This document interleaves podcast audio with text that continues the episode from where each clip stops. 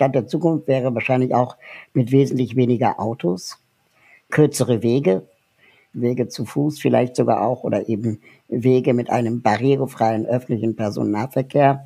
Und wahrscheinlich wäre die Stadt der Zukunft auch eine Fahrradstadt mit breiten Fahrradwegen, wo auch Menschen im Rollstuhl Platz finden und nicht immer letztendlich Autos im Mittelpunkt stehen. 17 Ziele, der Podcast.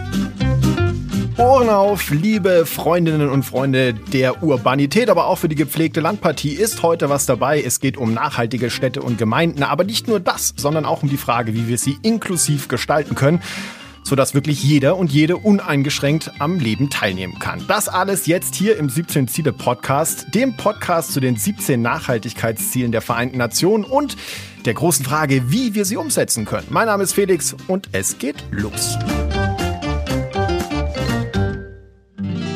Und mein heutiger Gast ist einer der aktivsten Aktivisten in Deutschland. Er setzt sich für soziale Themen ein, für eine barrierefreie und inklusive Gesellschaft. Er ist Blogger, Podcaster, Talker, Speaker, Fernsehmoderator, Autor.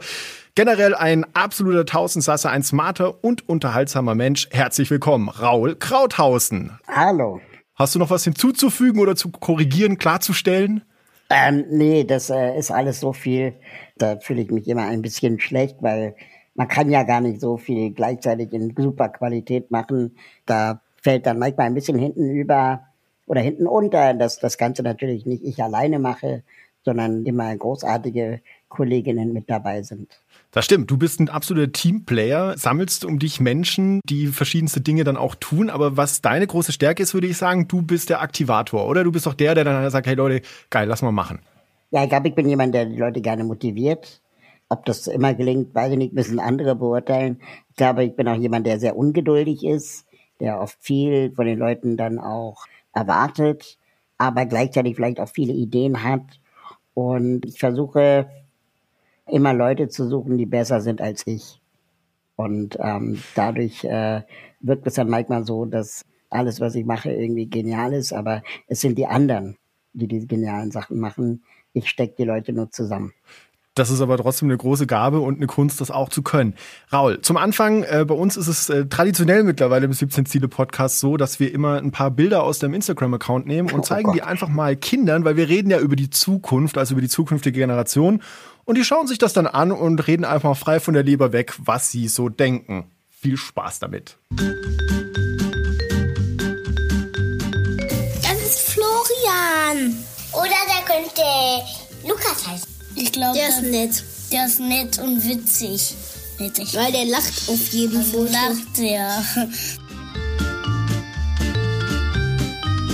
Ich glaube, dass er sich für die Umwelt einsetzen würde. Weil er freundlich aussieht wie ein ganz netter Mann. Der ähm, macht, glaube ich, gerne.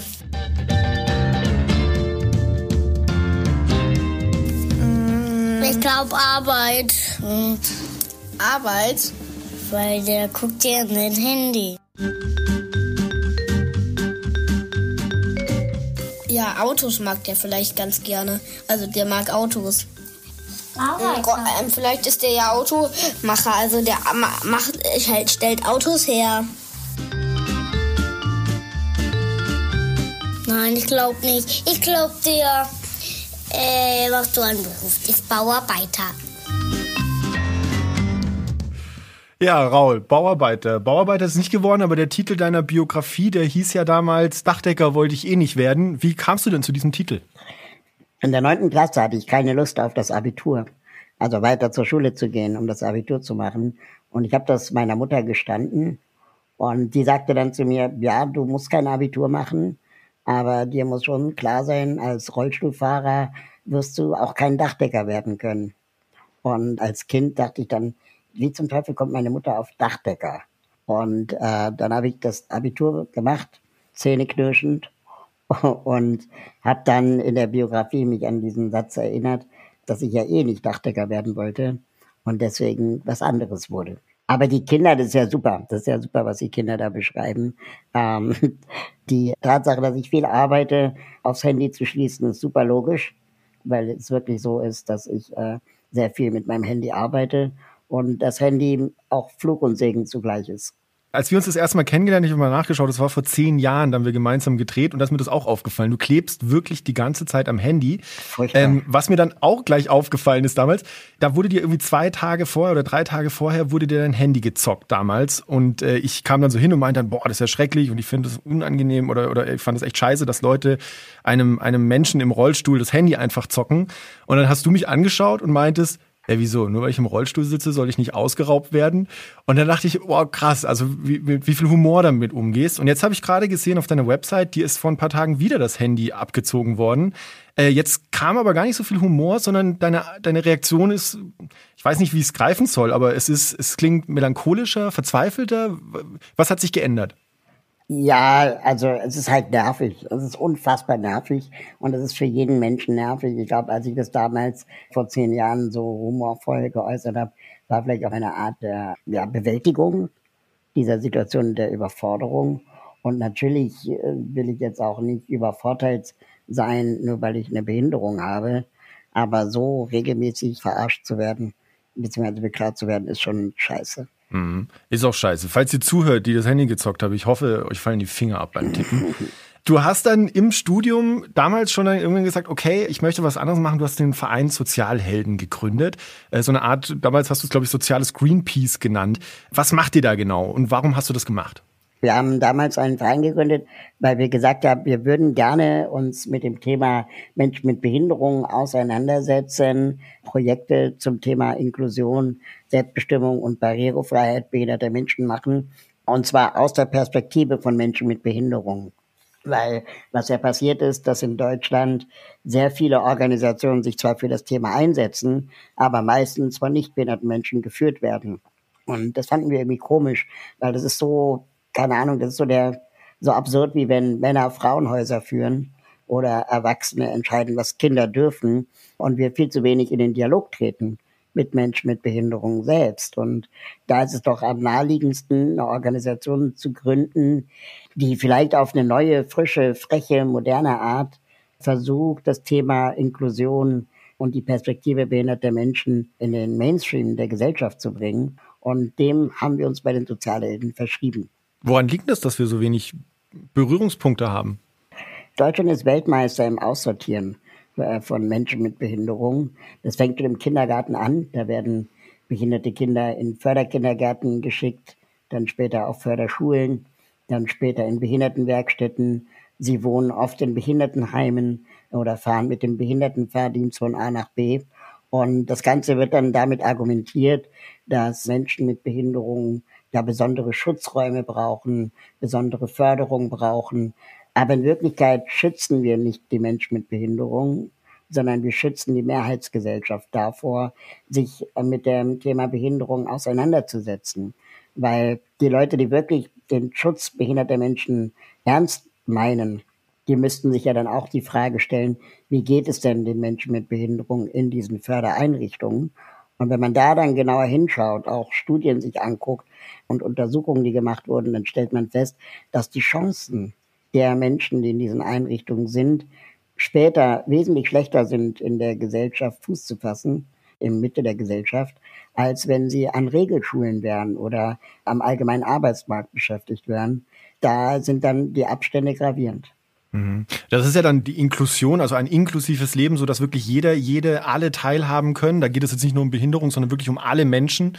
Wir reden da heute auch jetzt nur, Raul, wie das mit der Stadt sein wird. Wie entwickelt sich die Stadt? Wie entwickelt sich der ländliche Raum? Was braucht es dafür alles? Und äh, da bist du auch genau richtig, weil du hast ja auch Design Thinking studiert. Also wie löst man Probleme? Wie erfasst man Entwicklung? Das ist etwas, was dich beschäftigt und umtreibt.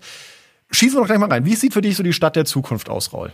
Also die Stadt der Zukunft wird eine Stadt sein, die wesentlich smarter ist. Auch das ist wieder so ein Buzzword, aber würde jetzt bedeuten, dass wir vielleicht die Daten, die wir in Städten generieren als Bürgerinnen, auch wiederum der Allgemeinheit zur Verfügung stellen. Das könnten zum Beispiel defekte Aufzugsinformationen sein. Ja, also die Information, ob ein Aufzug funktioniert oder nicht, sollte ja nicht nur in der Servicezentrale des Aufzugsbetreibers sein, sondern daraus könnte man ja richtige Mehrwerte generieren, wie zum Beispiel Fahrgäste davor warnen, wenn sie eine Route sich raussuchen, ob sie von A nach B wollen, dass dort ein Aufzug kaputt ist und folgende Alternativroute vorgeschlagen wird. Solche Systeme gibt es, die Technik ist schon längst da, aber es ist noch nicht wirklich im Mainstream dieser Anwendungen angekommen, auf Google Maps, auf Apple Maps oder bei den lokalen Verkehrsanbietern. Stadt der Zukunft wäre wahrscheinlich auch mit wesentlich weniger Autos, kürzere Wege, Wege zu Fuß vielleicht sogar auch oder eben Wege mit einem barrierefreien öffentlichen Personennahverkehr. Und wahrscheinlich wäre die Stadt der Zukunft auch eine Fahrradstadt mit breiten Fahrradwegen, wo auch Menschen im Rollstuhl Platz finden und nicht immer letztendlich Autos im Mittelpunkt stehen. Ja, das ist ja so ein bisschen wie bei Per Anhalter durch die Galaxis, wo er erstmal auf ein Auto zutritt, weil er denkt, das ist die vorherrschende Lebensform äh, bei uns auf dem Planeten, dass also wir Menschen wieder ins Zentrum gerückt werden. Was ist denn dann so eine inklusive Stadt? Also wie würdest du das bezeichnen? Weil ich finde nämlich, wenn man über Inklusion redet, und ich mal Leute frage, da hat jeder aus, also dass du aus deiner Perspektive eine ganz andere Definition vielleicht als jemand, der sich nicht mit dem Thema so viel beschäftigt. Was ist denn eine inklusive Stadt? Also Inklusion vielleicht erstmal ist äh, ganz neutral die Annahme und die Bewältigung von menschlicher Vielfalt. Ja, das heißt, Inklusion ist erstmal die Möglichkeit, dass Menschen einander begegnen können. Und ob diese Menschen sich dann vertragen oder nicht, steht auf einem anderen Blatt. Inklusion heißt nicht, dass wir uns alle sofort lieben müssen. Ja, Inklusion ist nicht das Regenbogen-Einhornland, in dem alles perfekt ist, sondern Inklusion bedeutet erstmal, wir müssen eine Gesellschaft gestalten, in der jeder und jede das Recht hat und die Möglichkeit hat, sich so zu entfalten, wie er oder sie es möchte. Und dass es dabei natürlich Grenzen gibt, zum Beispiel die eigenen körperlichen Grenzen, ist ja klar. Dass ich wahrscheinlich nicht Astronautin werde, ist auch klar. Aber ich möchte die Möglichkeit bekommen, zumindest irgendwas in diese Richtung zu studieren. Ich möchte die Möglichkeit bekommen, trotzdem Luft- und Raumfahrttechniker zu werden, ohne dass mir von vornherein gesagt wird, das geht nicht, weil du behindert bist. Das ist, glaube ich, ganz wichtig. In Bezug auf Stadt wäre es, dass behinderte Menschen nicht immer nur an einem bestimmten Bereich der Stadt mitmachen. Ja, also sagen wir mal, in einer besonderen Schule, in einer Förderschule oder in einem Sonderfahrdienst von A nach B fahren, sondern dass wir immer die Frage stellen, wie können wir eigentlich alle Schulen barrierefrei machen? Wie können wir eigentlich dafür sorgen, und so funktioniert zum Beispiel das äh, Schulgesetz in Deutschland auch, dass die beste Schule in der Regel die ist, die in der Nähe ist. Also zumindest, wenn dein Kind keine Behinderung hat. Das heißt, es geht immer darum, dass man in der Nachbarschaft zur Schule geht. Und dieses Recht sollten auch Kinder mit Behinderung haben. Das bedeutet, die Schule muss barrierefrei sein. Und wenn die Schule dann barrierefrei ist, dann ist es vielleicht auch der Spielplatz. Und wenn der Spielplatz barrierefrei ist, dann ist es vielleicht auch die Universität und die Bibliothek und das Rathaus und das Café und das Kino und das Theater. Einfach weil Menschen mit Behinderungen selbstverständlich in der Mitte der Gesellschaft stattfinden und nicht am Rand der Gesellschaft. Weil wenn es nämlich am Rand der Gesellschaft passiert, dann gibt es gar keinen Druck im System. Dann gibt es gar keinen Druck eines Kinobetreibers, sich zu verändern.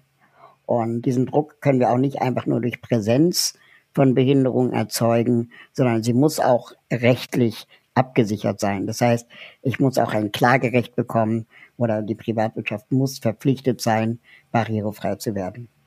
Du hast ja gerade so einen wichtigen Punkt angesprochen, weil das was, was in Diskussionen zu dem Thema habe ich das öfter erlebt, dass Menschen ohne Behinderung gerne gesagt haben, so, naja, da wurde in der Debatte dann irgendwo unterschieden. Die sagen dann, ja, so ein Raul jetzt in der, in der Schule, das ist kein Problem.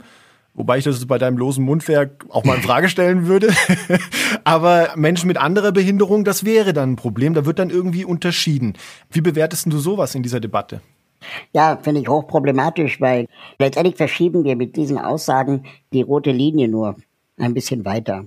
Ne? Also dann ist der Rollstuhlfahrer plötzlich nicht mehr behindert, aber der Mensch mit Down-Syndrom schon.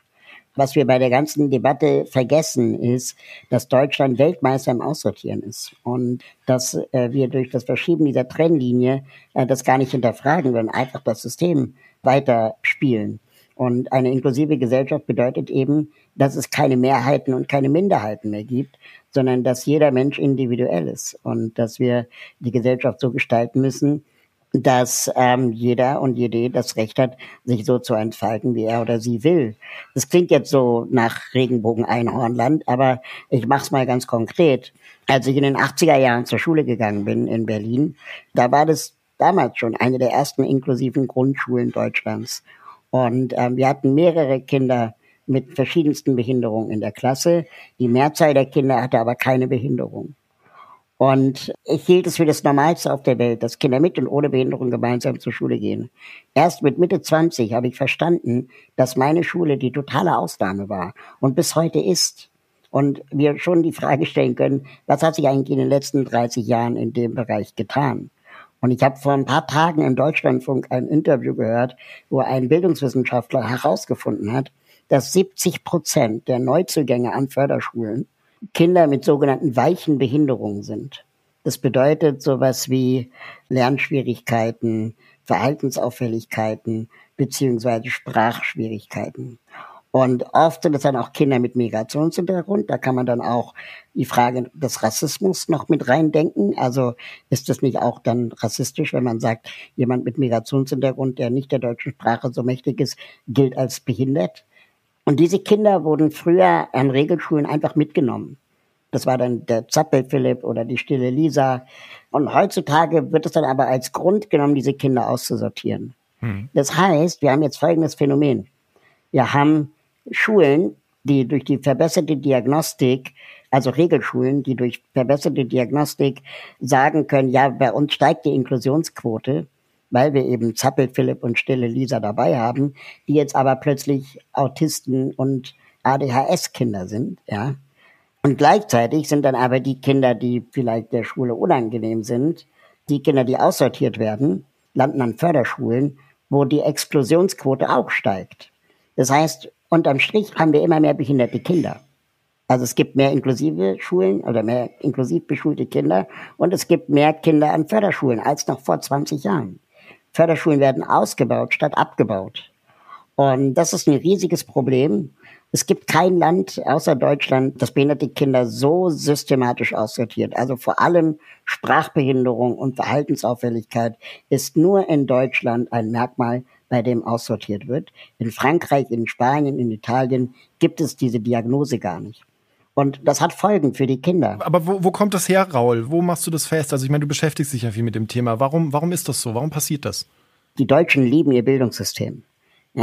Warum auch immer, ich verstehe es nicht. Es ist 200 Jahre alt, es ist schwerer reformierbar als die Kirchen in Deutschland. Und sie haben sich irgendwie darauf versteift, dass wir dieses viergliedrige Schulsystem brauchen. Ja, also viergliedrig deswegen, weil es noch die Förderschulen gibt dass die Idee aber eigentlich, und das zeigen uns alle anderen Länder, äh, die weiter sind, die Idee die Gesamtschule ist. Und die Lösung dessen, dass alle Kinder gemeinsam bis zu einem bestimmten Punkt lernen.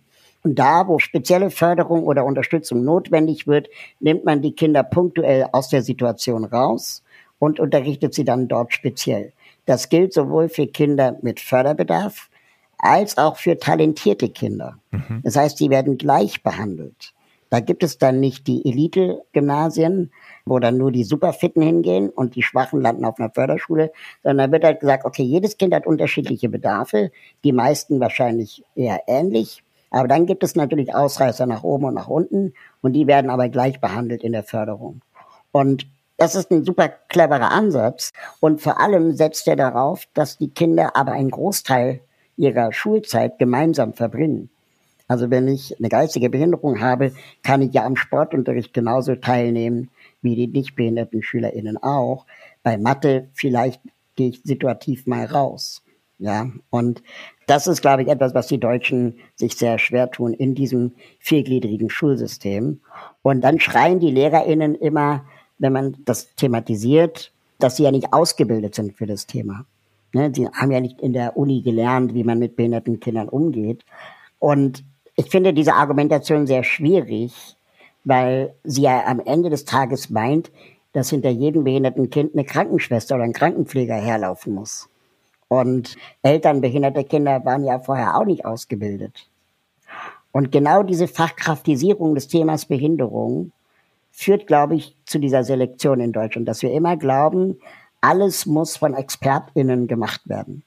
Und diese Zwischenmenschlichkeit geht dann eben verloren. Die Menschlichkeit, dieses einfach mal auch zu spüren, wie es ist, wenn jemand nicht so ist wie ich selbst und das auch auszuhalten. Und das meint Inklusion. Und LehrerInnen brauchen keine Ausbildung, sondern LehrerInnen brauchen ein Telefonbuch. Ja, von A wie Autismus bis Z wie Zerebralparese. Und wenn ich ein Kind mit Behinderung in der Klasse habe, dann gucke ich im Telefonbuch, okay, da gibt es einen Experten, der kann mir dazu vielleicht Tipps geben, wie ich diesem Kind im Unterricht gerecht werde. Und das müssen wir hinkriegen in Deutschland. Und der Rest wäre dann da, wenn ich dich richtig verstehe, quasi normales gesellschaftliches Miteinander. Also wir gehen dann aufeinander zu und schauen, was dann in der Situation passiert. Genau, und um deine Stadtfrage nochmal aufzugreifen, ne? Inklusion ist eigentlich nichts anderes als eine Fahrt in der Straßenbahn. Ja, wenn wir metaphorisch sprechen, ähm, wir sitzen alle eine bestimmte Zeit gemeinsam in einem Waggon. Es gibt Menschen, die steigen früher ein als ich. Es gibt Menschen, die steigen später aus als ich. Aber es gibt eine gemeinsame Wegstrecke. Und während wir alle in diesem Waggon sitzen, hat niemand von den Fahrgästen das Recht zu entscheiden, wer in diesem Waggon mitfährt. Also wenn mir mein Sitznachbarin nicht gefällt, ist die einzige Möglichkeit, die ich habe, ich setze mich woanders hin. Aber ich kann nicht meinem Fahrgast nebenan sagen, du darfst hier nicht mitfahren, weil du behindert bist, weil du schwarz bist, weil du Frau bist, was auch immer. Das Einzige, was ich machen kann, wenn mir die Person nicht passt, ist, ich gehe woanders hin. Und die einzige Person, die entscheiden darf, wer mitfahren darf oder wer nicht, ist die Schaffnerin. Und auch nur dann, wenn ich kein Ticket habe. Wenn ich ein Ticket habe und mich an die Regeln dieses Verkehrsbetreibers halte, darf selbst die Schaffnerin mich nicht rausschmeißen. Und das ist Inklusion. Ich kann in der U-Bahn oder in der Straßenbahn mich in mein Gegenüber verlieben oder mich derbe darüber abfacken, dass äh, die Person nach Döner riecht. Ja? Das ist Inklusion. Inklusion bedeutet Aushalten der Situation des gemeinsamen Raumes. Ähm, und dann entstehen die Begegnungen und dann entstehen letztendlich auch Gespräche und dann lernen wir auch erst voneinander. Das bedeutet, äh, wir reden ja eigentlich jetzt, ich finde es ganz spannend, wo es sich das gerade hin entwickelt. Wir wollten ja eigentlich über die Stadt und Stadtentwicklung reden und jetzt stelle ich fest, oh hoppla, dieses Problem, wenn wir eine Stadt inklusiv gestalten wollen, das beginnt schon viel früher. Das heißt, wir müssen früher schon die Begegnung schaffen, damit wir Verständnis haben füreinander, um dann später in einer Stadt inklusiv leben zu können? Genau, und das würde jetzt zum Beispiel voraussetzen, dass die Straßenbahn, der ÖPNV, barrierefrei ist. Mhm. Also es bringt mir ja nichts, wenn ich zwar rein darf, aber nicht reinkomme weil der Aufzug nicht vorhanden ist oder so. Aber da sind wir jetzt halt bei einem Punkt, da geht es jetzt, ich meine, Barrierefreiheit, die Bahn, äh, Stadtentwicklung, da sind wir jetzt bei einer sehr komplexen Thematik schon angelangt. In deinem Podcast, der heißt Die neue Norm, da fragst du dich ja, was ist die neue Norm? Und ich habe mich dann gefragt, Norm, das ist ja eigentlich eine unfassbar flexible Sache. Also eigentlich will man mit Norm ja etwas festlegen, aber eigentlich ist sie eine wahnsinnig wandelbare und ständig sich überholende Angelegenheit. Was ist denn für dich die Norm? Also klar, es gibt natürlich sowas wie die DIN-Norm. Das ist dann einmal festgelegte Regelwerk, an dem man sich in bestimmten Situationen orientiert. Sowas wie, wie hoch darf eine Treppenstufe sein, wie hoch sind im Durchschnitt Tische, wie breit sind Türen und so weiter. Dass man das normt, kann in bestimmten Situationen Sinn machen, wenn man zum Beispiel dann darauf aufbauend andere kompatible Leistungen anbietet. Also es macht Sinn, dass Türen eine Standardbreite haben, damit ich weiß, wie breit ein Rollstuhl sein darf. Zum Beispiel. Ne? Und mhm. ähm, da machen Normen Sinn. Aber Normen entstehen ja oft auch durch, zum Beispiel durch Medien. Ja, es scheint normal zu sein, dass alle Menschen in der Werbung weiß sind. Es scheint normal zu sein, dass sie alle keine Behinderung haben. Das ist aber nicht die Norm. Die Norm ist, dass zehn Prozent unserer Gesellschaft eine Behinderung hat. Und die Norm ist, dass über ein Drittel der Berliner Bevölkerung nicht deutsch ist. Ja? Und das findet aber letztendlich in der Werbung nicht statt. Das heißt, da entstehen dann andere Normen, Kinderbücher und so weiter und so fort. Man kann natürlich ganz viele Kriterien ziehen. Und was garantiert auch nicht Standard ist, ist, dass StadtplanerInnen vielfältig sind. Das heißt, sind wahrscheinlich meistens Männer, meistens nicht behindert, meistens deutsch, die dann auch ganz andere Perspektiven auf die Welt haben. Ja, also ich bin immer wieder erstaunt, wie überrascht vor allem Männer sind, wenn sie einen Kinderwagen schieben müssen. wie überrascht sie sind, dass ein Aufzug wirklich sinnvoll sein kann, wenn man einen Kinderwagen dabei hat. Das höre ich von Frauen in der Regel seltener. Das ja was, was du damals mit mir vor zehn Jahren auch gemacht hast. Du hast mich in den Rollstuhl gesteckt und hast gesagt, komm, wir schauen uns jetzt mal Kreuzberg an. Und das war für mich eine krasse Erfahrung, das mal so zu erleben. Da war ich auch noch nicht Papa. Ich habe da noch keinen Kinderwagen durch die Stadt geschoben. Heute sehe ich das auch alles anders. Da musste ich auch oft an dich denken, als ich mit dem Kinderwagen unterwegs war. Ich habe aber mal irgendwo gelesen, das würdest du heute nicht mehr machen. Also du würdest mich heute, glaube ich, nicht mehr in den Rollstuhl stecken. Wieso? Ja, weil diese Rollstuhlexperimente auch kritisch gesehen werden in der Behindertenbewegung, weil es wirklich nur Momentaufnahmen sind und oft sehr problemorientiert dann bleiben. Also man erlebt dann halt zum ersten Mal im Rollstuhl sitzend, wie scheiße Kopfsteinpflaster sein können, wie blöd Bordsteinkanten sind. Und am Ende dieses Experiments steht man dann aus dem Rollstuhl auf und denkt, ah, oh, gut, dass ich laufen kann. Mhm. Und dieses Gefühl, diese Emotion, die bleibt halt eher hängen als die Verärgerung darüber, dass immer noch unsinnig Kopfsteinpflaster verbaut wird. Und man könnte solche Simulationen auch anders machen und gestalten, indem zum Beispiel jemand mit Behinderung anleitet, was mit einem Rollstuhl aber auch alles möglich ist. Und zum Beispiel Rollstuhlbasketball spielen. Ja, ist jetzt so eine beliebte Methode, wo man auch merkt, okay, so ein Rollstuhl ist auch ein unglaublich empowerndes, stärkendes Hilfsmittel, das auch nicht behinderte Menschen gerne nutzen, weil es einfach Spaß macht, damit schnell zu sein oder gegeneinander zu crashen. Und dass dann auch eine ganz andere Kraft und Dynamik da dann auch mit erzählt wird, die nicht immer nur von Barrieren erzählt, sondern eben auch von Spaß und Freude. Und Behinderungen zu haben ist nämlich nicht immer nur negativ, sondern ist vielleicht auch einfach manchmal so wie eine Haarfarbe, mal gut, mal schlecht und mal egal. Also du meinst, es ist eigentlich nur eine, ja, eine Eigenschaft, wie jeder andere Mensch sie auch hat, die man so auch dann betrachten sollte. Genau, wie eine Eigenschaft von vielen und nicht die alles Entscheidende. Es gibt auch äh, ganz spannend, äh, gab es eine Studie, die man in Kanada gemacht hat, wo man Menschen ohne Behinderung gesagt hat, okay, pass auf, hier ist, keine Ahnung, ein Messer und eine Zitrone. Kannst du dir vorstellen, als blinder Mensch die zu schneiden, ohne dich zu verletzen? Und dann haben die gesagt, ja schon, aber ich habe halt Angst. Und dann wurden die Menschen in zwei Gruppen eingeteilt, nämlich einmal, die das dann mit verbundenen Augen selber probieren sollten, und eine andere Gruppe, die dann vorher erstmal gesehen hat, wie ein blinder Mensch eine Zitrone schneidet. Und dann wurden in die Augen verbunden. Und die zweite Gruppe, die das vorher mal gesehen hat, wie das jemand macht, die hat sich wesentlich sicherer gefühlt beim Schneiden der Zitrone und hatte dann natürlich auch weniger Angst vor der Tatsache, selber mal blind zu sein. Da sind wir auch wieder bei diesem Thema Begegnung. Also da kann man dann auch was lernen, da kann man dann auch was dazugewinnen. Ähm, du hast aber vorher noch was gesagt, was ich ganz spannend fand mit den Normen. Also da ging es um die Norm. Und das ist ja, wenn wir jetzt über das Thema Stadt reden, auch ein total wichtiges Thema. Alles wird ja gerne in Normen gepackt, damit es dann auch gebaut wird. Ich habe so eine Studie von der Uni Würzburg gefunden über Inklusion im Städtebau. Eigentlich war es eher so ein Forschungsprojekt und die kamen zu dem Ergebnis, dass wenn man die Dinge viel zu funktional plant, dann die Inklusion häufig verfehlt wird. Da gab es auch so eine steile These in dem Artikel dazu, dass wenn man also Mobilität und Barrierefreiheit plant, dass man immer so auf einen Normnutzer fokussiert wird. Dass man immer sagt, das ist der und alles andere wird dann immer so als Abweichung betrachtet und die muss man irgendwie technisch lösen. Du hast mir damals am Bodemuseum in Berlin diese Treppe gezeigt. Da, da es eine Treppe, die durfte man aus Denkmalschutzgründen keine Rampe ranbauen. Da kann man die Treppe absenken, dann wird ein Lift draus, ziemlich stylisch und fährt dann hoch. Aber am Ende ist ja eine Treppe nicht inklusiv, oder? Also wie muss man denn anfangen, Dinge zu denken mittlerweile, dass das dann funktioniert? Also grundsätzlich finde ich, könnte man schon nochmal unterscheiden zwischen denkmalgeschützten Altbau die man dann nachträglich barrierefrei gestaltet und dann meinetwegen die Treppe erhält und Neubauten, mhm. wo man schon öfter mal die Frage stellen sollte, braucht es wirklich diesen Treppenfetisch, den die Architektinnen oft einfach ausleben, ja? Und Treppen brauchen vielleicht weniger Platz, um Menschen nach oben zu bringen, als eine Rampe, aber sie brauchen mehr Platz als ein Aufzug.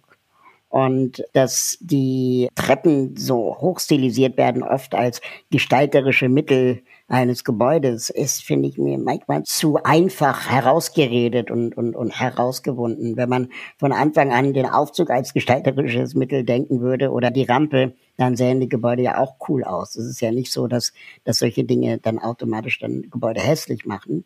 Und außerdem, das wird nämlich total oft äh, verkannt, sind Treppen ja nicht nur für Menschen im Rollstuhl blöd, sondern auch für Familien mit Kinderwagen blöd, für ältere Menschen blöd, Menschen, die den Koffer tragen blöd, Menschen, die ein Fahrrad haben blöd, und Menschen, die Elektro-Drehscooter fahren blöd und vor allem für Menschen ohne Behinderung auch blöd, wenn sie stolpern. Hm. Und stolpern tun wir bei Treppen und nicht, wenn wir keine Treppe haben. Wir stolpern ja nicht über einen Aufzug. Und das heißt, es ist auch am Ende eine Gefahrenquelle. Und da, glaube ich, kann man schon öfter mal eine Treppe hinterfragen. Und man sollte immer eine Alternative vorhalten zur Treppe. Ich fand es ganz spannend, was in Kanada äh, diskutiert wird. Ich weiß gar nicht, ob die das jetzt umgesetzt haben, aber da gab es die Debatte, dass oft die Hintereingänge für Menschen mit Behinderungen dann barrierefrei waren, aber die Vordereingänge dann über den treppengepflasterten Marmoreingang war. Ja. Und in Kanada wurde diskutiert, wenn nur der Hintereingang barrierefrei ist, dann müssen alle durch den Hintereingang, auch die Nichtbehinderten, im Sinne der Gleichberechtigung. Ja. Und wenn man so ein Gesetz erlassen würde, dann wären die Betreiber von solchen Gebäuden ja super schnell dabei, sich zu überlegen, wie man entweder den Hintereingang sexy macht oder aber den Haupteingang barrierefrei. Und ich glaube, nur so wird ein Schuh draus, wenn der, der Druck dann auch da ist und nicht immer nur hintenrum man dann die behinderten Menschen durch die Waschküche schleusen muss, über die Rumpelkammer, äh, um, um dann in der Postfiliale zu landen. So sowas erlebe ich ja. Raul, da sind wir ja schnell bei so einem Buzzword, was da auch gerne benutzt wird, so Universal Design. Also, dass man möglichst Dinge so designen möchte, dass es eben für alle funktioniert. Aber das sind ja zum Beispiel bei unterschiedlichen Behinderungen ganz unterschiedliche Bedürfnisse da. Also ich glaube, das klassische Beispiel ist die Bordsteinkante. Menschen, blinde Menschen, die orientieren sich an der. Wenn du jetzt mit deinem Rollstuhl da vielleicht lang willst, ist es eher ein Hindernis. Wie kann man diesen Konflikt lösen? Also das ist ja auch so eine Legende, dass gesagt wird, dass die Blinden und die Rollstuhlfahrenden widersprüchliche Interessen haben, was Stadtplanung angeht. Soweit ich weiß, hat man sich geeinigt auf eine Höhe von akzeptablen Bordsteinkanten zum Beispiel. Gab es irgendwie drei oder fünf Zentimeter, ich weiß es nicht genau, wo dann Blinde mit ihrem Taststock noch die Kante erfüllen können und Rollstuhlfahrende da noch hochfahren können. Dieses Argument wird oft benutzt von nicht behinderten StadtplanerInnen, die einfach keine Lust haben, sich genau darüber zu informieren, was denn jetzt der Kompromiss ist. Und außerdem gibt es ja auch diese Leitstreifen, für blinde Menschen, diese weißen Riffelplatten, die ja auch für rollstuhlfahrende Menschen okay sind, an denen sich blinde Menschen auch orientieren könnten. Mhm. Man kann grob sagen, dass bauliche Barrieren vor allem Menschen mit Mobilitätseinschränkungen betreffen, also Treppen und so weiter, und Menschen mit Sinneseinschränkungen, also blind oder gehörlos, die brauchen eher, sagen wir mal, nach dem Zwei-Sinnes-Prinzip ausgestattete entweder Signale oder Schilder. Das wäre zum Beispiel der Aufzug, der dir nicht nur in einem Bildschirm anzeigt, wo er hält, sondern es auch akustisch ansagt. Damit, falls du entweder blind oder gehörlos bist, du auch noch einen alternativen Sinn nutzen kannst, um zu erfahren, wo der Aufzug gerade ist.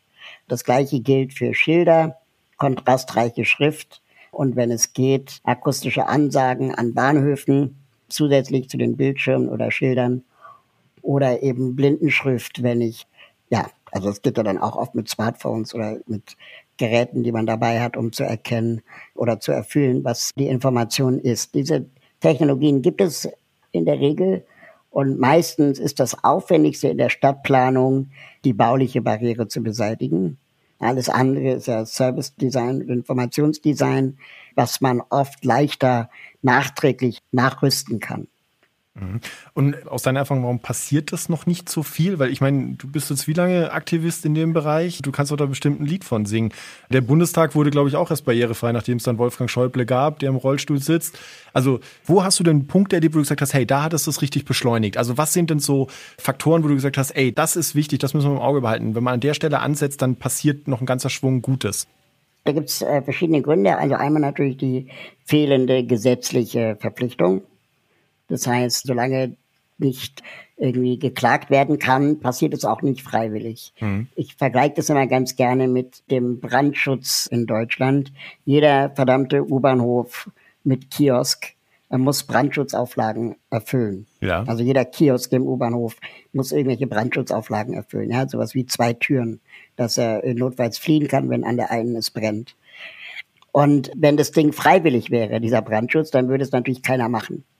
Dadurch, dass es aber alle machen müssen, entsteht erstens ein Markt dafür, also für Lösungen in mhm. der Richtung. Und zweitens ist es auch keine ungerechte Behandlung, weil es gilt ja für alle.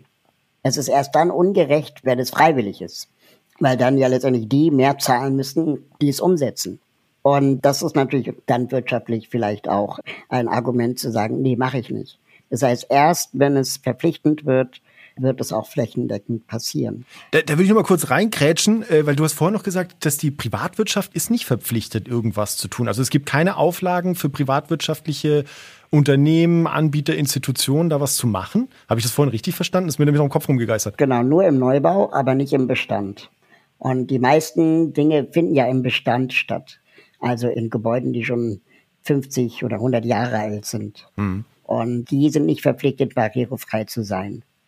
Das bedeutet, so eine, keine Ahnung, Shopping Mall, die vielleicht zehn Jahre alt ist, die ist wahrscheinlich barrierefrei, ja. Aber eine Shopping Mall, die älter ist, beziehungsweise ein Kaufladen, der älter ist, der ist es dann oft nicht. Das Problem ist nicht Starbucks, ja. Das Problem ist nicht Starbucks und nicht Ikea und nicht McDonald's. Das sind in der Regel neue Filialen, auch nicht alle, aber ein Großteil. Das Problem sind dann wirklich eher so Altstädte oder eben, ja, auch so Szeneviertel, Berlin-Kreuzberg, wo einfach die, die ganzen fancy Geschäfte und Restaurants und Bars nicht barrierefreien Gebäuden sind. Ich meine, aber äh, da muss man ja wirklich dann, wenn man dann sagt, okay, man entwickelt solche Dinge schon von Anfang an, das eben konsequent mitdenken. Ähm, wenn ich dich dann richtig verstehe, damit eben dann halt in dem neuen Bestand, der dann irgendwann mal existiert, eben diese Dinge nicht passieren. Ja, oder eben der, der Privatwirtschaft auch eine Frist einräumt, zu sagen, okay, und ihr habt jetzt zehn Jahre Zeit, in eurem Altbau für Barrierefreiheit zu sorgen. Gerne fördern wir euch das auch mit Fördergeldern. Tun sie auch bei Energiesanierung.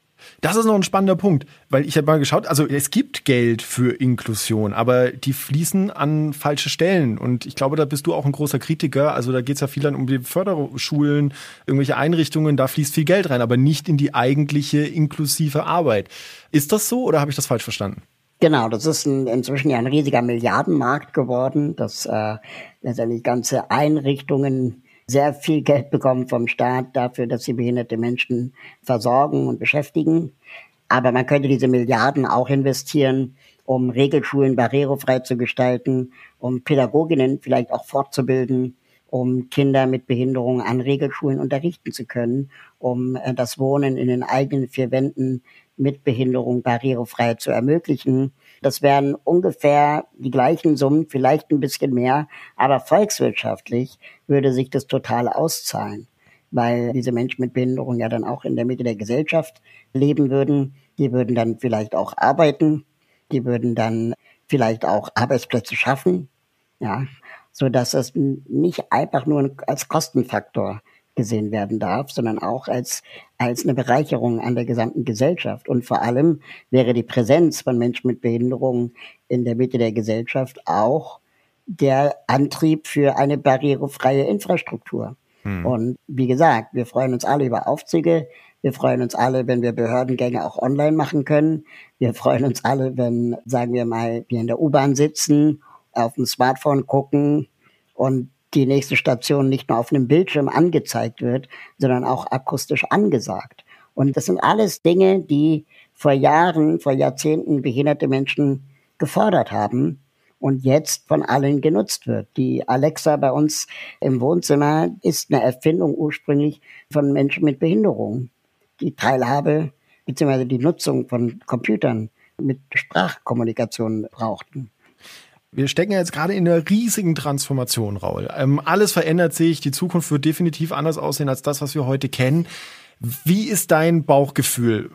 machen wir gerade mit dieser Transformation die gleiche Scheiße nochmal und vergessen das inklusiv zu denken? Oder wurden da schon große Fortschritte gemacht und du siehst, dass in diesen neuen Technologien, äh, sei es äh, grüne Energie, sei es die Änderung der Mobilität, das schon mitgedacht wird? Passiert das da schon? Also Beispiel, ich habe von, von ein paar Monaten Flugtaxis gedreht und da habe ich dann auch schon wieder gedacht, schau mal, das Ding ist halt wieder für aufrechtgehende Menschen mit zwei Füßen, die da richtig reinklettern können. Das ist nämlich gar nicht so einfach, da reinzukommen. Äh, also da ist überhaupt nichts mitgedacht mit Barrierefreiheit. Bauen wir jetzt gerade schon wieder dieselbe Scheiße nochmal, wie sie eigentlich schon da ist? Genau. Die Gefahr ist da. Also wir, wir brauchen ja gar nicht nur über Flugtaxis reden. Es fängt ja schon bei der Elektroladesäule an. Da komme ich ja gar nicht an den Stecker ran. Und die Dinger werden jetzt zu Tausenden in Deutschland installiert, ohne dass einmal geguckt wurde, ob man die Dinger nicht auch barrierefreier gestalten könnte. Von dem Bezahlprozess als blinder Mensch mal ganz zu schweigen.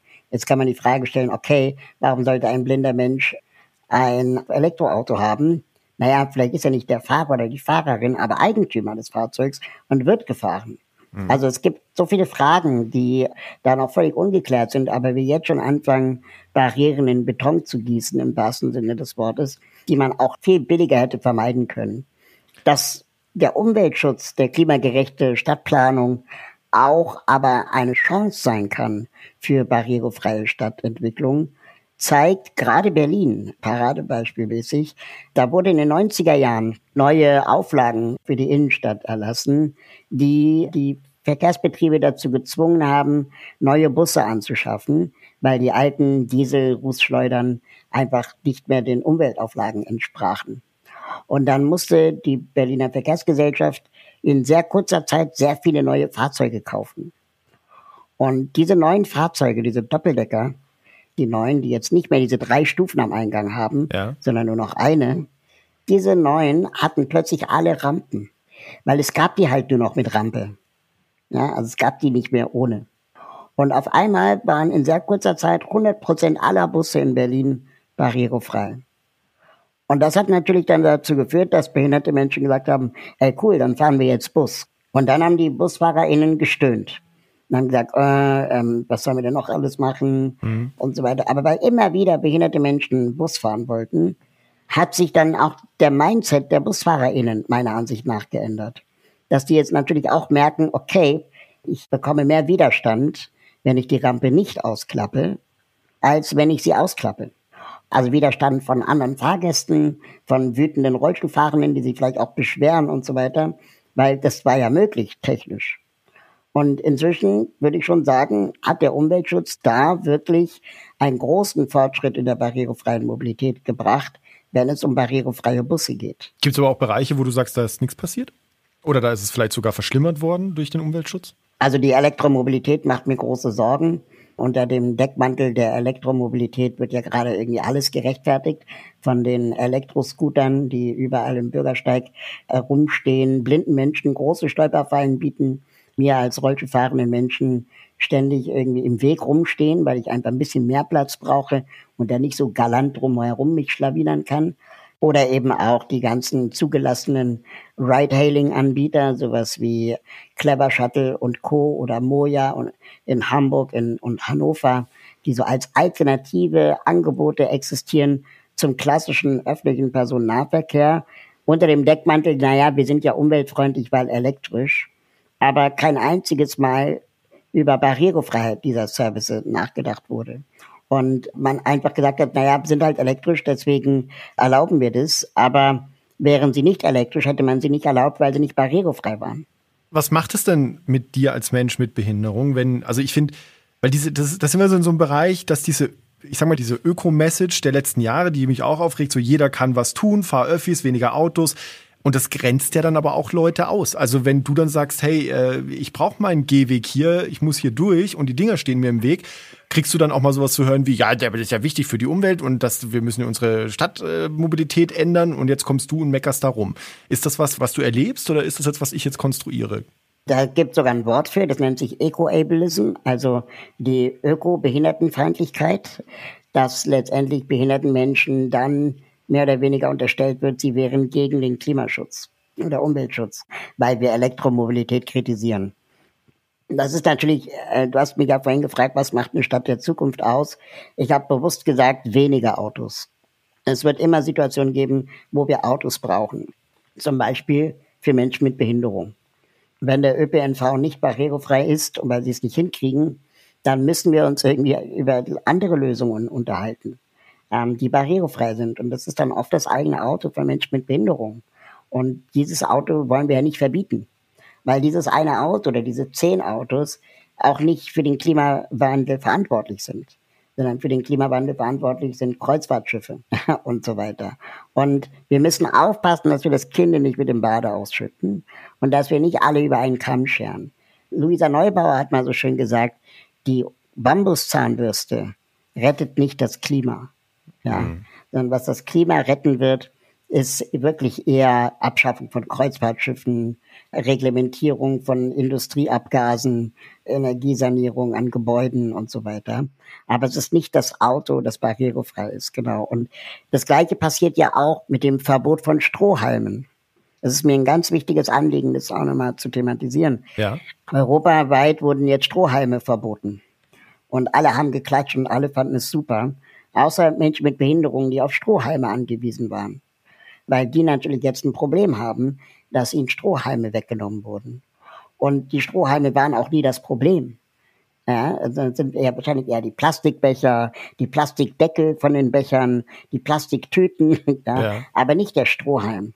Und dann sagen nicht behinderte Menschen zu mir, ja, dann benutzt doch einen Strohhalm aus Glas oder benutzt doch einen aus Metall oder aus Bambus oder einen Strohhalm, Strohhalm oder nimm doch einen aus Silikon. Und es ist ja nicht so, dass behinderte Menschen nicht auch für Umweltschutz sind. Ja, natürlich sind wir auch für Umweltschutz. Und natürlich kennen wir auch diese Alternativen. Aber jede dieser genannten Alternativen hat Nachteile. Ein Glas und ein Metallstrohhalm zum Beispiel kann man nicht knicken. Und wenn ich Spastiker bin und meinen Körper nicht ganz unter Kontrolle habe, dann kann ich mich an so einem steifen Strohhalm echt verletzen. Mhm. Also ein Silikonstrohhalm ist nicht hygienisch, den kriegst du nicht richtig sauber. Das heißt, irgendwann hast du da drin Keime und die werden sehr schnell sehr heiß. Papierstrohhalme sind nicht besonders äh, hitzefest und so weiter und so fort und nicht besonders biegbar. Und so hat jeder Strohhalm auch seine eigenen Nachteile wiederum, dass ich es schwierig finde, wenn nicht behinderte Menschen sagen, jetzt stell dich mal nicht so an. Weil, wie gesagt, der Strohhalm ist nicht das Problem im Klimadiskurs, sondern es sind andere Dinge. Der Strohhalm war nur das, was am leichtesten verbietbar war. Wo sind denn dann jetzt noch so zum Schluss vielleicht, Raul, wo siehst du denn jetzt noch die nächsten, sagen wir mal, 20 Jahre bis 2040 deine, deine Hauptaufgabengebiete? Weil du als umtriebiger Aktivist, was sind die, sagen wir die drei Fokuspunkte, wo du sagst, da müssen wir auf jeden Fall jetzt ran, weil sonst wird schwierig? Also ich denke, wir kommen nicht umhin, uns immer mehr mit der Frage auseinanderzusetzen, wie wir die Privatwirtschaft zur Barrierefreiheit verpflichtet kriegen. Das muss auf gesetzgeberischer Ebene passieren. Das wird nicht freiwillig passieren. Und nur dann können wir letztendlich auch dann die Elektroladesäule barrierefrei bekommen, weil, wie gesagt, freiwillig macht es keiner. Alles klar. Raul, dann kommen wir jetzt noch zu unserer letzten kleinen Rubrik hier. Achtung. To-Dos. Liebe ZuhörerInnen, jetzt aufgepasst, aufgewacht. Ihr seid gefragt, ihr sollt jetzt mit anpacken, etwas tun, euch engagieren, vielleicht etwas umsetzen, Bewusstsein schaffen. Raul, wir haben immer unsere To-Dos zum Ende. Da fragen wir den Gast oder die Gästin immer ganz gerne, gibt es Dinge, die andere tun können, um jetzt eben eine inklusive Stadt, eine inklusive Gesellschaft möglich zu machen? Fällt dir da spontan was ein? Also ich denke, dass jeder was tun kann. Man kann zum Beispiel sich selber die Frage stellen, wie viele Menschen mit Behinderung kenne ich persönlich? Und damit meine ich nicht, ja, in der Straße mal gesehen, sondern wirklich mit Vor- und Nachnamen. Wie oft war ich mit diesen Menschen im Gespräch? Wenn zehn Prozent unserer Gesellschaft eine Behinderung hat, warum ist ja nicht jeder Zehnt in unserem Bekannten- oder Freundeskreis oder Kolleginnenkreis äh, mit Behinderung? Und wenn wir dann feststellen, wir haben zu wenig Bekannte mit Behinderung, dann können wir zum Beispiel in der Kita unserer Kinder nachfragen, warum sind hier eigentlich keine Kinder mit Behinderung? Wenn ich in einer Yoga-Gruppe bin, kann ich mir die Frage stellen, wie wäre es eigentlich, wenn wir auf die Website oder auf die Broschüre schreiben, dass das Studio stufenlos erreichbar ist, damit auch Menschen im Rollstuhl vielleicht Yoga machen können und so weiter und so fort. Jeder kann auch aktiv kommunizieren, ob Barrierefreiheit da, wo man ist, existiert oder nicht.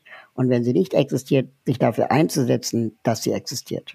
Das finde ich ein wunderschönes To-Do. Also Leute, schaut euch aktiv um, macht euch klar, wo diese Bereiche vielleicht sind, die ihr entdeckt, ähm, was ihr da vielleicht auch bewegen könnt. Und wenn ihr was gefunden habt und etwas macht, dann postet es gerne unter Hashtag 17 Ziele Challenge oder bei 17ziele.de. Ihr findet uns auf Instagram, die üblichen sozialen Kanäle. Auf der Website 17ziele.de könnt ihr auch nochmal alle Infos finden.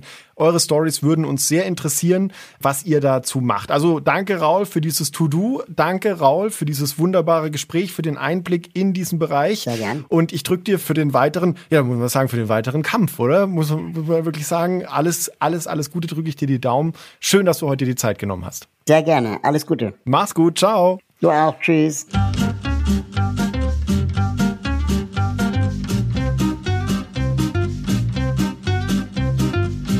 »17 Ziele«, der Podcast von Engagement Global. Im Auftrag des Bundesministeriums für wirtschaftliche Zusammenarbeit und Entwicklung. Moderation Felix Seibert-Deiker. Produktion Audiotextur.